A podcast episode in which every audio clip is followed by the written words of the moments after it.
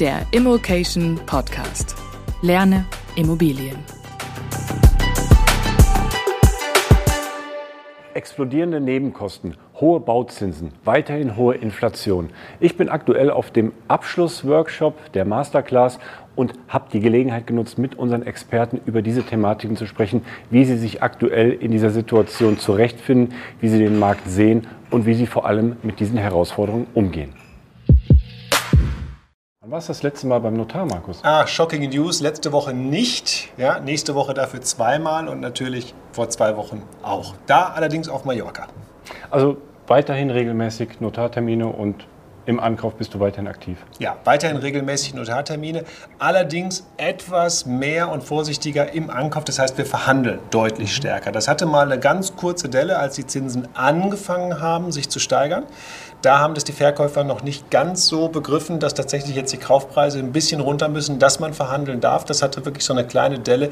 Inzwischen haben die meisten es doch verstanden, dass man nachverhandeln darf, kann und muss.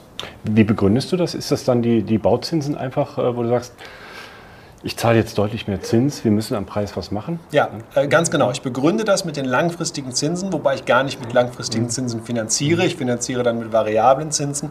Aber genau das ist, und ich rechne denen das ausdrücklich vor. Was bedeutet es, 2% mehr Zinsen langfristig zahlen zu müssen auf die Finanzierungssumme pro mhm. Jahr mal 10 Jahre? Und da kommt ja eine erhebliche Summe zusammen. Ich sage, das müssen wir jetzt irgendwo im Kaufpreis neu verhandeln. Von wem äh, kaufst du? Was sind die, äh, verkaufen das eher Privatleute oder, oder Profis? Also sind in der Regel Privatleute. Und die verstehen das, weil ich habe ich hab jetzt die Erfahrung eigentlich, ähm, es ist einfach ein Verkaufspreis im Kopf. Man hat so einen Anker, das habe ich mhm. damals bezahlt, das will ich haben und dann spielt so der, der Zins erstmal äh, gar nicht so die Rolle, weil das Verständnis noch fehlt. Das ja, ist meine Erfahrung. Äh, wenn die tatsächlich in der Denke sind, was habe ich damals bezahlt, sind das ja oft viele, viele Jahre her, da hat man oft diese Herausforderung gar nicht so. Mit der Zinsdenke, ja, man muss die wirklich heranführen und ich lasse die aktiv mitrechnen. Meistens hängt aber noch ein Makler dazwischen. Über 90 Prozent meiner Käufe mache ich mit Makler und der Makler versteht das. Und inzwischen habe ich schon von vielen Maklern gehört, dass sie sogenannte Revisionsgespräche mit den Verkäufern führen. Also sie haben vor vielen Wochen und Monaten eine Kaufpreiseinschätzung gemacht. Die muss jetzt leider revidiert werden und dann müssen Sie Revisionsgespräche ja. mit den Verkäufern führen. Das ist dann einfach so. Hast, hast du das letztens gesagt? Äh, wenn du dann auf den Markt äh, zugehst nach das Angebot, ist das, der, ist das der Preis von vor drei Monaten? Ist das schon der aktuelle? Ja, genau, ganz ist genau. Der jetzt genau. auf der aktuellen Situation ja, basierend. Ja. Genau das. Also wenn ich ihn gut kenne, dann sage ich das so flapsig, so ist das der von vor drei Monaten. Ansonsten ist es tatsächlich so, dass ich immer, wenn ich Angebote bekomme, ob ich sie jetzt anfordere oder ob das Angebote sind, die mir freiwillig geschickt werden, was inzwischen ja auch ganz oft passiert, dass ich dem Makler zurückschreibe, pauschal für 20 Prozent weniger, also ich nehme schon einen genauen Betrag, ich sage jetzt nicht 20 Prozent, ne, würde ich mir die weiteren Unterlagen des Projektes anschauen, ohne dass ich sie ganz genau geprüft habe. Ich habe natürlich geschaut, passt der Preis in die Marktlandschaft? Meistens nicht. Also sage ich ihm, komm, 20 Prozent weniger, dann könnte ich mir das vorstellen. Und so die Macht der großen Zahl, einer von drei, zeigt die Erfahrung, sagt tatsächlich so, ja, können wir uns generell vorstellen. Heißt nicht, dass ich davon dann jedes kaufen kann hinterher, aber die Verhandlungsbereitschaft ist auf breiter Ebene da. Das sind ja 30 Prozent, also das ist ja, ja. Ist ja fantastisch ja. eigentlich. Ne? Ja. Jetzt hinblickend Ende des Jahres, Anfang nächsten Jahres, hast du deine Strategie abgeändert? Ich sage mal insofern, wenn man jetzt mal sagt, klar, Kaufpreise verhandeln. Aber gehst du jetzt auch vorsichtiger vor in der Kalkulation oder wie hast du das angepasst? Ja, ich differenziere das in zwei Bereiche. Einmal für Buy and Hold und da bleibt mein Spruch, den ich seit eh und je habe, wenn es sich rechnet, rechnet sich's. Was will ich darauf warten, dass das noch günstiger wird oder sich verändert oder sonst wie? Wenn ich eine Kalkulation mache, wenn ich eine Finanzierung mache, das Objekt ist gut, die Vermietung ist gut oder ich kann sie entwickeln, kaufe ich das. Punkt. Da warte ich nicht drauf, dass es billiger wird. Im Handel wiederum, da bin ich deutlich vorsichtiger geworden, muss ich wirklich sagen. Ich habe die äh, prozentuale Marge, die ich erwarte im Handel, von 20 auf 30 Prozent auf Gesamtinvestitionskosten erhöht. Das hat natürlich auch zur Folge, dass wir eine Zeit lang etwas weniger Objekte gekauft haben, aber jetzt läuft es eigentlich wieder fortlaufend. Und die Vermarktungsdauer, spürst du da ja, etwas? Ja, ja. ja also wenn es mir im Einkauf so geht, warum soll es mir im Verkauf ja. besser gehen? Das wäre jetzt total asynchron. Ne? Natürlich, wir gehen in die Vermarktung rein, auch mit den Preisen von vor drei Monaten. Ja, das probieren wir einfach, wohl wissend, dass dort Leute kommen, die sagen, das geht so nicht. Ja? Wir haben tatsächlich auch Objekte, das gebe ich unumwunden zu, da haben wir die ersten Wochen null Nachfrage, wirklich null. Mhm. Da haben wir keinen, mit dem wir nachverhandeln können. Und dann sukzessive senken senken wir den Preis. Die Leute kriegen alle ihre Alerts, die es auf der Watchlist dann doch liegen haben. Ja, und dann meldet sich so langsam mal jemand. Aber mit dieser zusätzlichen Marge, die eingeplant ist, ist das dann immer noch sehr auskömmlich. Also ich denke, wir sind momentan in so einer Grauzone, so ist zumindest mein Gefühl. Ähm, ich glaube, dass viele Verkäufer noch nicht so verstanden haben, dass wir momentan in einer Marktsituation sind, die sich gerade beginnt zu drehen. Ähm, viele sind noch nicht so informiert, dass die Bauzinsen nach oben gegangen sind. Warum sollen sie sich auch mit dem Thema auseinandersetzen? Und die Aufgabe der Makler ist jetzt natürlich, das mal im Markt zu positionieren. Ähm, ich bin sehr gespannt, was in den nächsten drei bis sechs Monaten passiert. Ich persönlich äh, gehe von durchaus fallenden Kaufpreisen aus. Wir reden nicht über Marktsituationen, die jetzt vielleicht in München, Frankfurt, Hamburg sind, in irgendwelchen Märkten, die ultra hot sind, sondern gehen wir mal von normalen B-Lagen und natürlich auch die entsprechenden C-Lagen aus. Also ich rechne mit sinkenden Kaufpreisen und ich denke, wenn wir uns die äh, Zinssituation mal anschauen, ich denke, dass wir 25, vielleicht auch 30 Prozent Marktkorrektur bekommen werden, was letztendlich dazu führt, dass sich die Märkte ein bisschen beruhigen werden, zumindest was das Thema Anstrengungen angeht. Wir merken schon aktuell, dass wir bis zu dreimal mehr Immobilien auf dem Markt äh, finden können, als es noch vor sechs Monaten der Fall war. Also wir merken ganz verstärkt äh, aktuell, dass viele Verkäufer jetzt auf uns aktiv zugehen und sagen, ich möchte jetzt meine Immobilie gerne auf dem Markt positionieren.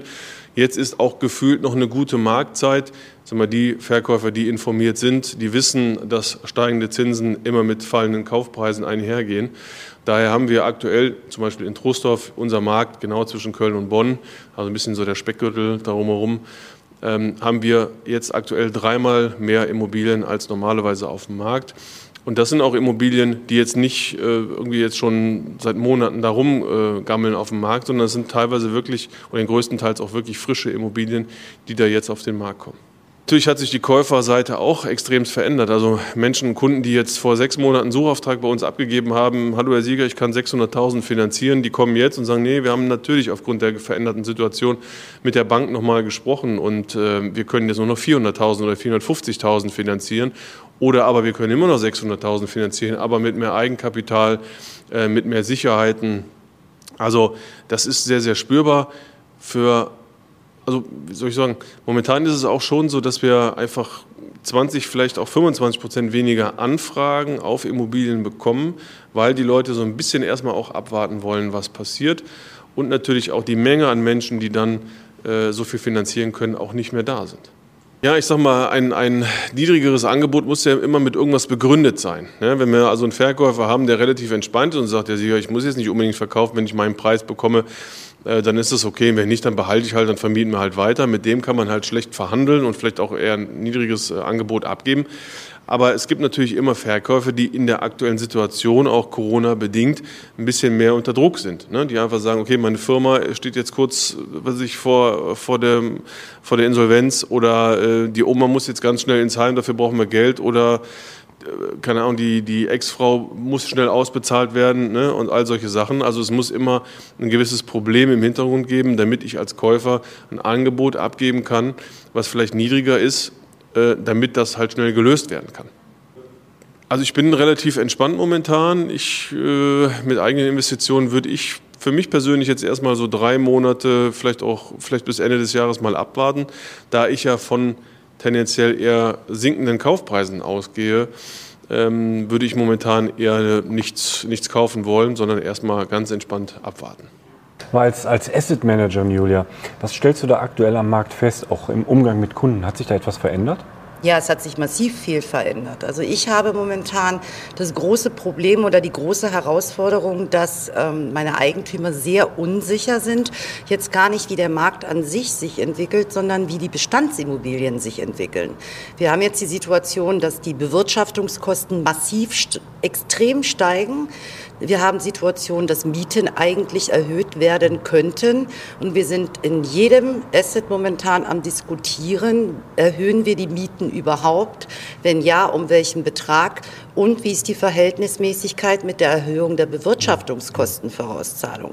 Du kannst, äh, der Mieter zahlt ja nicht eine Netto-Kaltmiete und zahlt an den Gasversorger die Betriebskosten, sondern der Mieter zahlt eine Brutto-Warmmiete und diese Miete geht von seinem Konto runter. Das heißt, wir sind jetzt dabei, Vorauszahlungen um teilweise bis zu 30 Prozent anzupassen.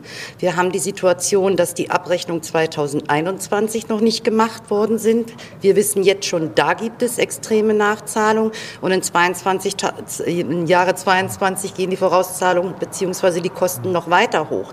Das heißt, wir werden eine Kalkulation anstellen müssen. Erstens, welche Mieten erhöhen wir? Zweitens, wie passen wir die Vorauszahlung an? Drittens, auf welche Mieterhöhung verzichten wir deswegen? Oder viertens, nehmen wir im Kauf, dass ein Leerstand entsteht, dass eine Kündigungsschwelle kommt, weil die Mieter die Bruttowarmmieten nicht mehr zahlen können? Wie ist der Zustand der Wohnung? Was muss reingesteckt werden? Was bekommen wir in der Neuvermietung? Wie soll sich das amortisieren? Weil die Vorauszahlungen gehen ja auch nicht runter. Das heißt, momentan bei meinen Eigentümern, in meinen, auch in meinen Anlagen konzentriert sich momentan alles auf die Ist-Situation. Wie, wie, wie, geht ihr jetzt vor mit den, mit den Betriebskostenvorauszahlungen? Zahlen die Mieter schon freiwillig mehr oder, ja. oder habt ihr so vorgewarnt, spart euch hier was an, da kommt, da rollt was auf euch zu? Ja, also es ist tatsächlich so, dass diejenigen, die ein bisschen objektiver unterwegs sind und nicht sagen, so gut, äh, sobald keiner fragt, mache ich auch nichts, tun das tatsächlich. Wir haben relativ viele proaktive Mieter gehabt, die gesagt haben, wir möchten gerne anpassen. Das passiert schon. Nun ist es so, du kannst ja nicht einfach nur nach der Presse jetzt anpassen, weil es heißt, uh, alles wird teurer. Das heißt, wir müssen jetzt abwarten, dass die Betriebskosten Kostenabrechnung für 21 erfolgen. Sehr, sehr spannend und ich glaube auch sehr eklig wird es werden im WEG-Bereich, also im SEV-Bereich. Jetzt ist der Zeitpunkt, dass jeder, der eine Eigentumswohnung hat, kennt, jetzt kommen die Wohngeldabrechnungen, jetzt kommen die Einladungen für die Eigentümerversammlung. Es ist ja so, dass das Wohngeld sich ja auch extrem verteuert. Es ist ja nicht nur so, dass man sagt, okay, mein Mieter zahlt das ja, ist ja nicht mein Problem. Ich gehe davon aus, dass bei allen ETWs bei 80 Prozent roundabout das Wohngeld mindestens um 40 Prozent steigen wird. 40 Prozent auch sehr gemein für Eigennutzer. Und auch als, Na als Nachzahlung dann auch. Ne? Genau, der Wirtschaftsplan wird ja nicht ab 1.8. beschlossen, mhm. sondern er wird ab 1.1. rückwirkend beschlossen. Das heißt, du musst hier schon mal erstmal eine Liquidität bringen. Das ist natürlich hart.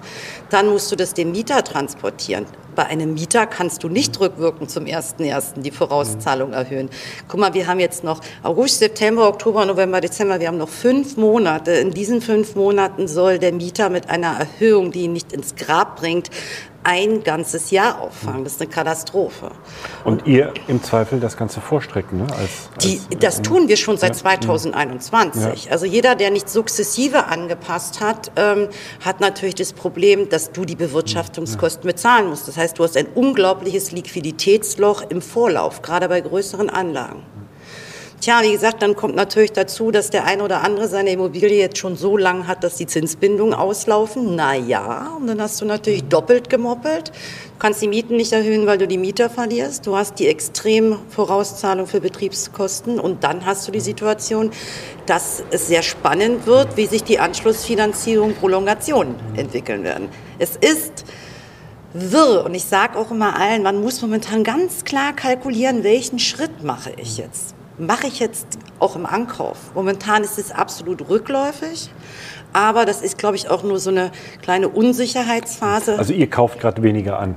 Oder? Ja, mhm. oder, oder anders an. Also mit einer ganz anderen Kalkulationstaktik, mhm. sondern eher günstiger, ähm, stabiler mit stabilen Mieten, wo die Mietoptimierung nicht im Vordergrund ist, sondern wo ich weiß, ich kann den Bestand halten und ich kann gegebenenfalls höhere Zinsen gut auffangen. Damit wäre ich nicht reich, aber mein Bestand ist solide und ich baue weiter Bestand auf.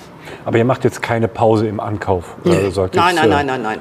Also jetzt wird es natürlich für diejenigen, die eine entsprechende Liquidität haben, die keine Angst haben müssen, dass sie bei der Immobilie sofort von der Hand in den Mund legen müssen, wird es spannend.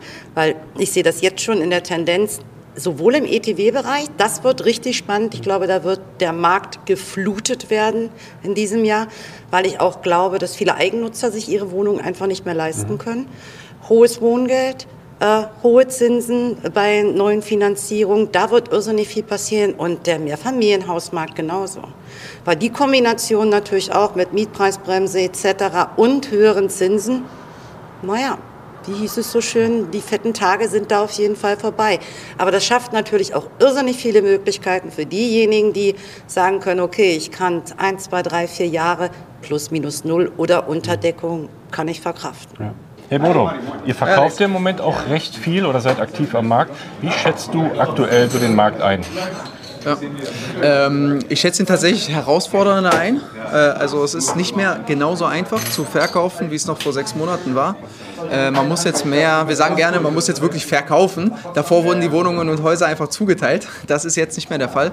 Ähm, gleichwohl hat sich an der Nachfrage ja nicht viel verändert. Die Nachfrage nach Wohnraum ist, gleich, ist nach wie vor ungebrochen. Das heißt, es gibt immer noch die gleiche Anzahl, gefühlt, ne? ich habe keine Statistik, aber die gleiche Anzahl an Menschen, die Wohnungen suchen die aber natürlich oftmals äh, ernüchtert aus dem Gespräch mit der Bank herausgehen, wenn sie die Konditionen, die neuen Konditionen, die wir vor sechs Monaten nicht hatten, äh, jetzt sprechen wir im Durchschnitt ja für längerfristig gebundene äh, Zinsen über äh, ja, zehn Jahre von mindestens drei Prozent, teilweise schon 3,5 oder sogar ein bisschen mehr äh, hören, dann das muss natürlich in die Kaufpreisberechnung einbezogen werden, weil das ja quasi den Kaufpreis erhöht. Es ist ja gestückelt, kann man sich vorstellen, wie eine ein gestückelter Teil des Kaufpreises, die Zinsbelastung, und die macht einfach den Kauf teurer und damit wird das gegebene Budget eines jeden Käufers natürlich ein wenig verschmälert. Das stellt uns natürlich auch im Verkauf von Herausforderungen und führt dazu, dass die Margen nicht mehr ganz so gut sind wie vor sechs Monaten kalkuliert, klar.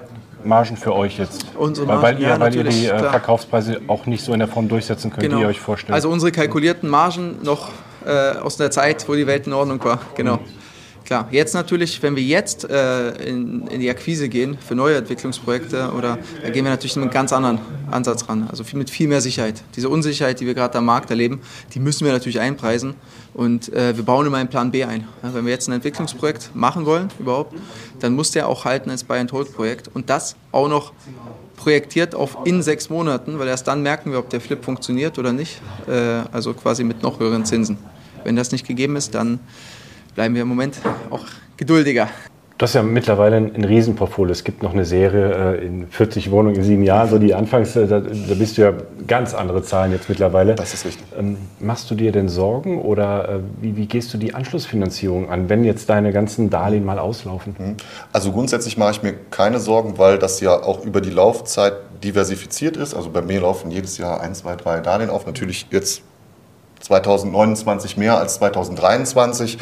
Aber ich habe ja, ähm, also musst ja nicht prolongieren. Du kannst ja auch sagen, ich lasse es variabel weiterlaufen. Mein Banker hat mich vor zwei Wochen angerufen und sagte, Herr Kopp, äh, 2023 laufen zwei Dinge aus. Die haben wir Ihnen damals äh, gegeben und ähm, ja, da steht jetzt ein variabler Zins drin von 1,6. Oh, bitter, ne? Da habe ich gesagt, verlängern macht jetzt für 4% vielleicht nicht wirklich Sinn. Ne? Also ich bin aber auch, also ich glaube, dass die, die Langzeitzinsen gerade, die Annuitäten, das hat ja viel mit, mit Anleihen und so zu tun, dass das von Angst getrieben ist und von Unsicherheit und dass Banken vielleicht jetzt auch mal ein bisschen Marge machen wollen, die sie ja jahre- jahrelang nicht verdient haben. Ähm, dementsprechend fühle ich für mich persönlich, aber es ist sehr subjektiv, mich mit variablen Konditionen aktuell super wohl, weil das im Prinzip im Vergleich zu letzten Jahres nichts passiert. ne? Du liegst irgendwo zwischen 1,5 und, weiß ich nicht, 2,2. Passt. Variabel, aber auch ein Bestandteil des Portfolios. Du würdest jetzt nicht das ganze Portfolio variabel. Nein, nein, nein, nein. Immer so. äh, ich- Da, ich bin jetzt in der Abwartehaltung. Ja. Ne? Also ich würde jetzt nicht überspitzt 20 Jahre neu festschreiben, sondern ich lasse es einfach auslaufen. Ne? Und viele Leute wissen das ja nicht. Wenn du es auslaufen lässt, dann läuft es einfach variabel weiter. Da musst du jetzt nicht Angst haben, dass du morgen das Geld der Bank zurückzahlen musst. Und da bin ich sehr, sehr entspannt, weil es wie gesagt auch sehr diversifiziert ist. Und äh, ich glaube nicht, äh, dass Frau Lagarde den Leitzins in absehbarer Zeit auf 4% oder 5% anhebt, weil dann wahrscheinlich europäische, viele europäische Länder ganz andere Sorgen hätten, äh, als, als sie sie jetzt haben. Und ja, da das variable Darlehen ja dran gebunden ist, ne, bin ich da relativ easy unterwegs. Merkst du da irgendwas von der aktuellen Situation, dass du da anders vorgehst, deine Strategie vielleicht auch geändert hast? Nee, äh, meine Strategie ist immer noch so und ich fühle mich sogar durch die aktuelle Marktentwicklung äh, sehr bestärkt. Äh, und zwar aus zwei Gründen. Ich habe vor einiger Zeit ähm, Immobilien, also Kaufpreisangebote abgegeben für Immobilien. Und ich habe jetzt schon die zweite Runde an äh, E-Mails dazu bekommen, wo mir der Makler mitteilt, dass der Verkäufer seine Kaufpreis Vorstellung nochmal korrigiert hat. Also ich merke, ich bin hier im Umland von äh, Dresden unterwegs, also nicht unbedingt in A-Lagen, dass dort die Preise schon etwas runtergehen und ich denke, das führt auch zu einer neuen ähm, Renaissance der VV GmbH, denn äh, es wird bald wieder 7, 8 oder 9 Prozent zu kaufen gehen und da muss ich ganz ehrlich sein, wenn ich eine Immobilie mit 9 Prozent Rendite bekomme, dann tun mir auch 3 Prozent Zinsen nicht weh. Von welchem Standort reden wir jetzt gerade, 9 Prozent?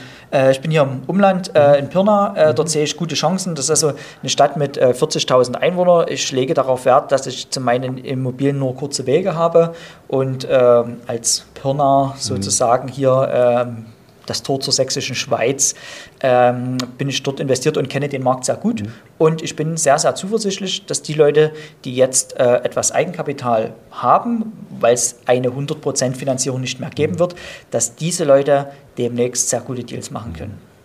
Hast du aktuell ein Projekt, ein Bauprojekt? Ich habe aktuell ein Wohnungsbauprojekt, ja.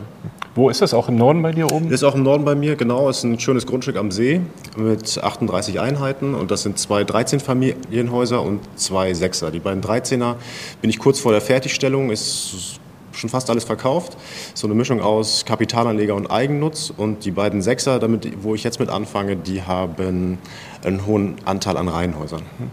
Merkst du da schon, dass du Verzögerungen bekommst oder dass, dass Handwerker vielleicht ausfallen oder, oder die Angebote nicht mehr halten können, die abgegeben worden sind? Es gibt hier und da Preissteigerungen, aber die Frage ist ja auch immer, auf was ist die Preissteigerung, aufs Material oder auf die Löhne. Die Löhne sind noch relativ stabil, die Materialien haben wir uns glücklicherweise vorher schon aufs Lager gelegt, um einfach dann weiterbauen zu können. Jetzt ist immer das Risiko natürlich da, dass wenn man das Material dann erst berauft, wenn das zum Beispiel in sechs Monaten verarbeitet wird, dass sich der Preis vielleicht nach unten entwickelt hat. Die Wahrscheinlichkeit ist eher gering, aber es bleibt immer auch da ein Restrisiko.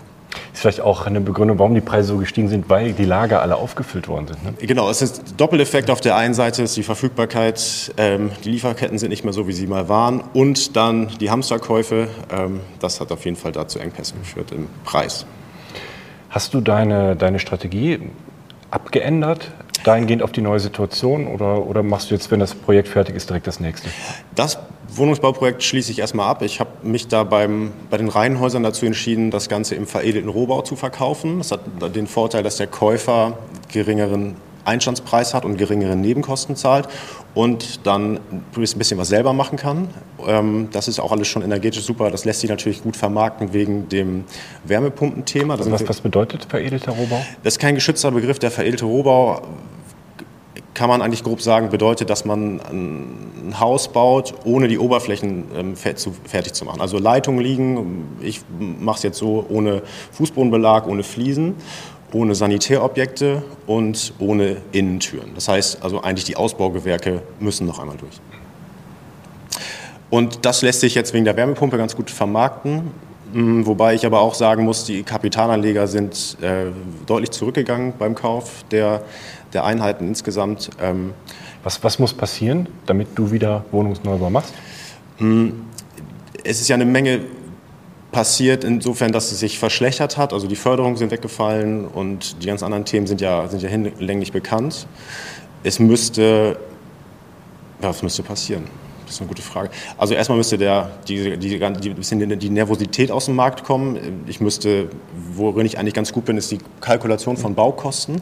Und das lässt sich im Moment nicht mehr kalkulieren. Und das ist natürlich auch schwierig, hm, am Ende dann ähm, heute ein Projekt zu starten und in die Zukunft zu bauen, ohne jetzt genau zu wissen, ähm, wo komme ich raus mit den Kosten, ja, mit, den, mit den Verkaufspreisen, mit den Vermietungspreisen. Und das ist mir hier und jetzt einfach da dann zu risikoreich. Deshalb kann ich es besser schieben, weil es auch so ist, dass die Grundstücke, zumindest in der Vergangenheit, ähm, sich vom Wert jetzt nicht verschlechtert haben. Und da setze ich darauf, dass das Grundstück auch dann da sich mindestens stabilisiert oder eben vielleicht sogar dann in ein paar Jahren ähm, nochmal besser entwickelt. Vielen Dank. Gern. Hey Martin. Hallo Alex. Wann warst du das letzte Mal, äh, mal beim Notar? Äh, am Dienstag. Jetzt kürzlich? Zum, kürzlich. Kaffee, zum Kaffee trinken oder richtig äh, zur Beurkundung? Nee, ich habe neue GmbH gegründet. also auch beurkundet. Und davor äh, gekauft, lass mich überlegen, die Woche davor also vor zwei oder drei Wochen beim Notar, beim Notar ein, mhm. Grund, ein, großes Grundstück gekauft. Mhm. Und ähm, hast, hast du festgestellt, dass sich da was verändert hat an der, an der Preisentwicklung oder war es länger auf dem Markt? Hast du Schwierigkeiten beim Ankauf? Ja, guter Punkt. Ähm, es hat sich auf jeden Fall was getan. Wir haben Ich glaube, am, äh, im Januar sind wir eingestiegen in die äh, Kaufpreisverhandlungen. Da war das Grundstück noch bei knapp über einer Million. Und wir haben es am Ende für knapp unter 800.000 Euro gekauft. Weil eben der Markt ähm, ja, ein bisschen herausfordernder geworden ist, wir höhere Zinsen zahlen müssen äh, für die Finanzierung des Grundstücks. Und das haben wir als Argument genommen für die Kaufpreisverhandlungen. Also ja. haben wir nochmal, wir haben erstmal verhandelt im Januar, Februar, auch nochmal auf 900.000 Euro und dann nochmal nachverhandelt auf knapp unter 800.000 Euro. Bei, bei, der Verhandlung, wie bist du da vorgegangen? Gab es da noch einen Mitbewerber ähm, in Anführungszeichen oder einen Kaufinteressenten oder wie, wie konntest du da verhandeln? Nee, tatsächlich hatten wir äh, Glück, ich würde sagen Glück des Tüchtigen, mhm. weil wir waren äh, auf Platz 1 des Maklers. Das war ein Off-Market-Objekt. Er war schon, das war eine Erbengemeinschaft und er war schon ziemlich lange dran an, der, an dem Kaufpreis, an der Erbengemeinschaft, hat alle zusammengebracht, die sind verstreut über die Welt tatsächlich und ähm, er hat es zu uns gebracht. Wir haben gesagt, okay, passt. Dann klassisch eine LOI abgegeben, Letter of Intent, Kaufabsichtserklärung, ist im Download-Bereich auch zu finden bei uns. Ähm, darauf sind die Verkäufer eingestiegen, sie haben es akzeptiert. Dann hatten wir erstmal das Grundstück gesichert. Äh, wir haben, ja, wir haben die Finanzierung angefragt. Das hat ein bisschen länger gedauert, weil die Bank auch ähm, das Grundstück prüfen musste. Da gab es verschiedene Faktoren. Wir mussten auch ähm, jemanden beauftragen, der das Grundstück noch genauer quasi eine Bodenanalyse macht. Deswegen hat es ein bisschen länger gedauert. In der Zeit hat aber der Markt so ein bisschen gedreht und die Zinsen sind in die Höhe geschnellt. Ne? Das kennen wir alle innerhalb von sehr kurzer Zeit. Und das haben wir verwendet, um nochmal ein Angebot abzugeben unter der Begründung oder mit der Begründung, dass die Zinsen gestiegen sind. Also ihr hattet die Millionenangebot schon abgegeben genau. und dann nochmal nachgebessert? Ja, nee, aber beim ersten war es unter einer Million. Mhm. Das haben wir akzeptiert bekommen, mhm. also die Verkäufer haben es akzeptiert und dann nochmal nachgebessert mhm. im Laufe, also nach einigen Wochen. Mhm. Was, was, kam dann für eine Rückmeldung? Kam da Verständnis oder war da eher Enttäuschung? Und wie könnt ihr das machen? Wir haben doch hier uns die Hand drauf gegeben. Ja, äh, äh, schwer zu sagen, weil es über den Makler lief. Mhm. Also wir hatten keinen persönlichen Kontakt bis heute nicht mit den Verkäufern, weil sie wie gesagt verstreut sind. Mhm. Aber die Rückmeldung, die wir von ihm bekommen haben, war durchaus leichte Frustration, aber auch Verständnis und auch natürlich so eine Angst, dass die Preise weiterfallen. Ne, wir haben natürlich gesagt, hey, wir können das kaufen, aber nur zu dem und dem Preis, weil die Zinsen gestiegen sind. Und der Makler sagt natürlich ne, den Verkäufern zu Recht, ähm, hey, das Risiko besteht, dass die Preise weiter fallen werden, weil die Zinsen weiter steigen werden. Und das hat natürlich sein Übriges getan, dass wir den zweiten Kaufpreis durchbekommen haben. Ist das auch das, worauf du dich jetzt einstellst die nächsten Monate oder vielleicht die nächsten ein, zwei Jahre, dass du anders vorgehst beim ja, Einkauf? Ja, definitiv. Also definitiv. Ähm, ich würde sagen, bei Fix- und Flip-Ankäufen, also bei Immobilienhandelsgeschäften, kaufe ich nichts mehr, was sich nicht auch für den Bestand lohnt. Also, also Plan, Plan, B, dass der auch genau, funktionieren könnte. doppelter Boden. Ja. So strukturiere ich auch die Finanzierung. Ähm, das ist immer mein Hintergedanke, wenn ich das nicht verkauft bekomme, dass ich es in den Bestand nehmen kann und diese Zeit ja überdauere. Ja. Deswegen, das wäre auch immer meine Empfehlung an alle. Ne, kauft keinen Fix und Flip, der sich nicht lohnt, als Bestand. Immer einen Plan B haben. Lohnt sich Immobilien denn weiterhin? Lohnt sich auf jeden Fall. Ähm, man muss gute Immobilien finden äh, gut verhandeln. Das ist natürlich, ne, habt ihr bestimmt häufiger gehört, aber ich kann es nur unterstreichen, das ist die Zeit, um Kaufpreise zu verhandeln, freche Kaufpreisangebote abzugeben. Ähm, auch Finanzierungen sind natürlich gestiegen, die Zinsen, aber trotzdem lohnt sich. Ähm, man muss einfach mehr Potenziale entdecken, kreativer werden. Also auch als Makler übrigens, ich kann das von verschiedenen Maklern, auch Sie müssen jetzt kreativer werden, um die Objekte an den Mann zu bringen. Ja, und dann die Frau. Äh, aber auch wir Käufer müssen kreativer werden, um gute Finanzierung hinzubekommen und gute Objekte zu verhandeln. Aber es lohnt sich. Meine persönliche Investmentstrategie sieht äh, momentan so aus, dass ich weiterhin Immobilien kaufe. Ich kaufe äh, sehr stark äh, Mehrfamilienhäuser mit ähm, Heizungsproblemen, das heißt äh, Mehrfamilienhäuser mit Nachtspeicheröfen. Und äh, mein Konzept ist es, auf die Dächer dieser etwas größeren Mehrfamilienhäuser Photovoltaik zu bauen. Und ich arbeite mit einem Mieterstrommodell, das heißt, den selbst erzeugten Strom verkaufe ich an meine Mieter, was in der momentanen Energie Situation an den Märkten, also sprich Gas- und Ölproblemen und Preissteigerung, ein sehr gutes Instrument ist, um meinen Mietern eine Garantie Strommenge abgeben zu können, also einen Garantiepreis zum Beispiel für drei oder fünf Jahre und damit äh, den Leuten eine große Sicherheit zu geben. Und das führt dazu, dass ich äh, auch in etwas strukturschwächeren Gegenden, in denen ich investiere, ähm, sogar eine Warteliste habe für einige Häuser, weil die Menschen gerne jetzt Sicherheit haben. Ist natürlich so, dass ähm, Eigentümer von Häusern, die jetzt keine Profis sind, also von Häusern, die Nachtspeicheröfen haben zum Beispiel, eine große Problematik auf sich zukommen sehen mit der Energiewende und so weiter und so fort. Oftmals sind es auch ältere Menschen, die jetzt einfach nicht noch da investieren möchten oder können finanziell, auch im Rahmen der gestiegenen Zinssituation am Markt. Und somit kann man dort mit einem sehr fairen Angebot einen sehr guten Preis erzielen und äh, durchaus ein sehr renditeträchtiges Objekt daraus entwickeln. Ähm, sag mal, Lydia, im Umgang mit Eigentümern oder im Umgang mit Mietern, merkst du da verstärkt jetzt Anfragen zu den, weiß ich nicht, möglicherweise hohen Gas, nicht möglicherweise, sondern zu den gestiegenen Gaspreisen, ob, wie, Mieter damit umgehen? Äh, was sind da so die Anfragen oder was passiert da gerade? Ja, also absolut. Also man merkt auf alle Fälle, dass da jetzt äh, eine deutliche Dynamik drin ist, sowohl von Anfragen von den Eigentümern als auch schon von den Mietern, die das natürlich mitkriegen, ne, dass die Gaspreise gerade extrem steigen. Ähm, zum einen ist es ja so, dass die Wirtschaftspläne gerade all, äh, alle neu kalkuliert werden, sozusagen für 22 auf alle Fälle. Da sollte sich in, in jeder Eigentümergemeinschaft jetzt eigentlich was tun, dass die, die Hausgelder angepasst werden und dann natürlich auch bei den Mietern, wo die Anfragen kommen, sollte ich anpassen, kann ich anpassen. Und ich empfehle es auch tatsächlich momentan wirklich zu sagen, so 30 Prozent könnte man schon obendrauf aufschlagen sozusagen. Sind das auch ähm, die Nachzahlung, mit denen zu rechnen ist, 30 Prozent dann etwa? Es ist, äh, glaube ich, ganz unterschiedlich. Also so aus meiner Praxis kann ich jetzt halt wirklich schon sagen, dass wir schon Abrechnungen erstellt haben, die, wo jetzt äh, die, die Gaskosten schon für 2021 sich teilweise verdoppelt haben. Also wo jetzt wirklich Nachzahlungen von 300 Euro bis über 1000 Euro äh, dabei waren, und dann nochmal noch mal zu sagen, ich passe nochmal die Vorauszahlung an. Ich glaube, da ist jetzt momentan auch ein bisschen Fingerspitzengefühl äh, notwendig äh, in der Kommunikation mit den Mietern. Wie macht ihr das in der Kommunikation? Oder wie, wie würdest du jetzt empfehlen, das Gespräch zu suchen mit dem Mieter?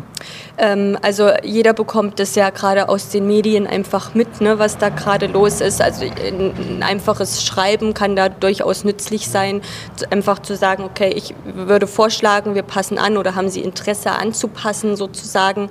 Ähm, oder andere geben es halt auch tatsächlich einfach vor. Man hat dann keine, äh, keine kein Recht darauf, dass der Mieter das tatsächlich so zahlt, weil das kann ich ja dann nur verlangen, wenn ich schon die Betriebskostenabrechnung fertig habe, anhand der, der richtigen, validen Werte sozusagen zu sagen, jetzt passen wir halt die, die Vorauszahlung an. Ähm, Genau, aber ansonsten einfach wirklich vorschlagen und viele sind auch äh, dankbar, ne, dass man einfach äh, dann nicht am Ende des Jahres die 1000 Euro Nachzahlung auf den Tisch bekommt. Ich bin gespannt. Ich weiß noch nicht, wo die Reise hingeht, ehrlich, und habe auch manchmal ein bisschen Bauchschmerzen. Wann warst du das letzte Mal beim Notar, äh, Basti? Äh, Im April diesen Jahres. Oh, das ist ja schon ein bisschen her jetzt, ne? Ja, ich gehe aber jetzt demnächst nochmal. Ich wollte gerade sagen, was ist passiert? Ja, ich habe ein bisschen länger in der Akquise gebraucht. Das darf man eigentlich gar nicht laut sagen, aber es war so. Ist, ist ein, Haus jetzt, ähm, wo viele Unterlagen fehlen. Da muss ich jetzt erstmal einen Architekten beauftragen, dass er das alles dann vermisst und so weiter und so fort. Und ein paar andere Quälereien noch. Aber dafür statt 1,5 der Quadratmeter knapp 900. Mhm. Kann ich gut mit umgehen. Also das, das, das war jetzt aber dem Objekt oder den fehlenden Unterlagen geschuldet, nicht ja. der Akquise grundsätzlich? Nein, nein, nein, nein. Äh, der, der zweite Punkt ist einfach, ich bin strenger. Ne? Also das, wo ich im September letzten Jahres gesagt hätte, kaufe ich sofort, bin ich aufgrund der aktuellen Situation einfach strenger zu mir und zum Markt, weil ich der Meinung bin, äh, wir haben einen Erziehungsauftrag gegenüber Verkäufern und Maklern, dass diese Reise jetzt halt mal zu Ende ist und dass wir jetzt so sind und deshalb wird einfach aus meiner Sicht für mich persönlich härter verhandelt. Wie gehst du da vor? Also was Auch das, das, ist relativ einfach. Ich male denen immer das Bild. Also wenn man sagt, 100.000 Euro kostet jetzt die Wohnung und ich hatte eine alte Annuität, also Zins plus Tilgung 3,5 Prozent, 1,5 Prozent äh, Zinsen, 2 Prozent Tilgung, rechne ich die 100.000 mal 3,5 Prozent, sind 3.500 Euro Rate und diese 3.500 Euro Rate teile ich einfach durch meine aktuelle neue Annuität. Wenn man dann sagt, jetzt hat man 3 Prozent Zinsen und 2 äh, Prozent Tilgung, wäre die neue Annuität 5 Prozent, 3.500 geteilt durch 5 Prozent ist der neue Kaufpreis 70.000. Versteht das der Verkäufer? Ähm, man muss es etwas ausschweifender erklären, als ich das jetzt mache. Ich schicke dann meistens auch noch einen Artikel mit dazu. Da gab es im Handelsblatt mal schön, was passiert, wenn Zinsen steigen. Es ist sehr einfach und sachlich erklärt. Und ja, dass das oftmals nicht auf Wohlgefallen stößt, ist klar, weil viele sich halt noch in der Bubble befinden, Herbst 2021. Aber wie gesagt, ich glaube, wir haben da einen Erziehungsauftrag und äh, ich bin da sehr stringent, das umzusetzen. Und wenn die immer noch zu viel Kohle haben wollen, ja ganz ehrlich, dann sollen die Immobilien halt auf dem Markt verschimmeln. Jetzt hast du von, von deinem Objekt gerade gesagt, wo es ein bisschen länger dauert. Wie ist deine Quote? Also wenn du, wenn du die Objekte kommen bei dir auf den Tisch, äh, dann machst du Angebote. Wie ist die Quote, wo sich Verkäufer darauf einlassen? Du sagst, ich schicke einen Handelsblattartikel und sagst Zinsen so und so weiter. Ähm, wer geht darauf ein? Also grundsätzlich ist es ja wie immer beim Immobilienkauf das Gesetz der großen Zahl. Man muss natürlich mittlerweile äh, mehr Steine umdrehen, um zum Erfolg zu kommen, aber zwei von zehn sind sehr, sehr schnell verhandlungsbereit. Ne? Also wir haben jetzt auch das Thema äh, im Herbst letzten Jahres, da haben Makler aufgrund der Angebote, die ich gemacht habe, nicht mal mehr zurückgerufen. Die Anrufe kommen jetzt häufiger, weil man muss fairerweise sagen, wenn man jetzt auf Platz drei oder vier ist in der, in der Hitliste vom Angebotspreis, dann ist es oftmals so, dass Platz eins bis drei gar keine Finanzierung mehr bekommen. Ne? Weil die Bank auf einmal sagt, hey, wir wollen mehr Eigenkapital oder die Zinsen passen nicht dazu oder, oder, oder. Die Bonität ist vielleicht nicht so gut. Ne? Also die Bank ähm, wertet auch strenger ein. Dementsprechend gibt es natürlich weniger Käufer, weniger Konkurrenz, was für mich bedeutet, ich kann besser verhandeln. Was macht dir Sorgen und wo siehst du gerade Chancen? Sorgen macht wir, dass wir seit zwei Jahren in Deutschland, äh, ich, ich sage mal der typische Allmann, ähm, sich so ein bisschen verhält wie das Kaninchen vor der Schlange. Also ich habe das Gefühl, viele Menschen in Deutschland befinden sich in einer Angststarre und sehen nur noch Probleme und Konflikte und keine Ahnung und Krieg und Gaspreise und was weiß ich nicht alles. Also Berechtigte Sorgen. Ja, selbstverständlich. Berechtigte Sorgen. Ich habe ich hab halt ein bisschen so aus dem Unternehmertum den Punkt, ich, ich bin Chancendenker. Ne? Und ich finde den Markt jetzt total spannend. Wir haben jetzt eine Marktphase, eine Krisensituation, die wir vielleicht so noch nicht hatten oder die ich persönlich so noch nicht durchlebt habe. Und ich sehe halt die Chancen. Und ich finde, finde, das, finde das sehr traurig, wenn man nur noch negative Dinge sieht. Natürlich sind Sorgen immer berechtigt, aber wir können doch nicht in einem ewigen Angstumfeld leben. Ne? Man muss auch irgendwann mal sagen, okay, jetzt geht es wieder nach vorne und jetzt gucke ich, wo ich für mich persönlich aus dem Markt meine Sachen rausziehe. Ne? Man muss überlegen, in der Corona-Krise, die zehn reichsten Menschen der Welt haben ihr äh, Vermögen verdoppelt. Das kommt ja nicht von ungefähr. Ne? Und ich glaube, in, gerade in Krisenzeiten oder in schwierigeren Zeiten werden Vermögenswerte geboren. Und wenn man sich da, klar, man muss finanziell besser gebildet sein, man muss besser aufgestellt sein, besser vorbereitet sein, alles, alles kein Ding. Aber ich glaube, dann haben wir gerade im Herbst diesen Jahres, Markus Befort sagt das immer so schön, da wird sich ein großes Fenster auftun und da können wir richtig gute Geschäfte machen. Das heißt, der Budenzauberer steht nicht an der Seitenlinie, sondern ist aktiv weiter am Markt. Ich bin aktiv weiter am Markt, etwas zurückhaltender, etwas strenger zu mir selber, aber jeden Tag gehen Leute zum Notar, verkaufen zu teuer, verkaufen marktgerecht und jeden Tag gehen Leute zum Notar und kaufen, verkaufen zu günstig. Und äh, ja, das war es auch immer. Die Zinsen sind zu hoch und das ist schlecht und das ist schlecht und das ist schlecht, aber Deals werden immer gemacht. Ne? Ihr müsst mal überlegen, es gibt eine Statistik von Think Immo, hatten wir ja schon drüber gesprochen. Irgendwie letztes Jahr im Dezember waren es 180.000 Angebote auf dem Markt, jetzt haben wir 264. Da geht einfach was. Ja, und ich sehe es einfach als Chance, diese ganzen Sachen, die kommen, ne, mit der Grundsteuer-B-Reform und CO2 und das ganze Kram. Da wird es die Oma Erna geben mit ihrer 300 Euro Mietbutze in Essen, die 50.000 Euro kostet, die einfach sagt, den Mist tue ich mir nicht mehr an. Und darauf freue ich mich.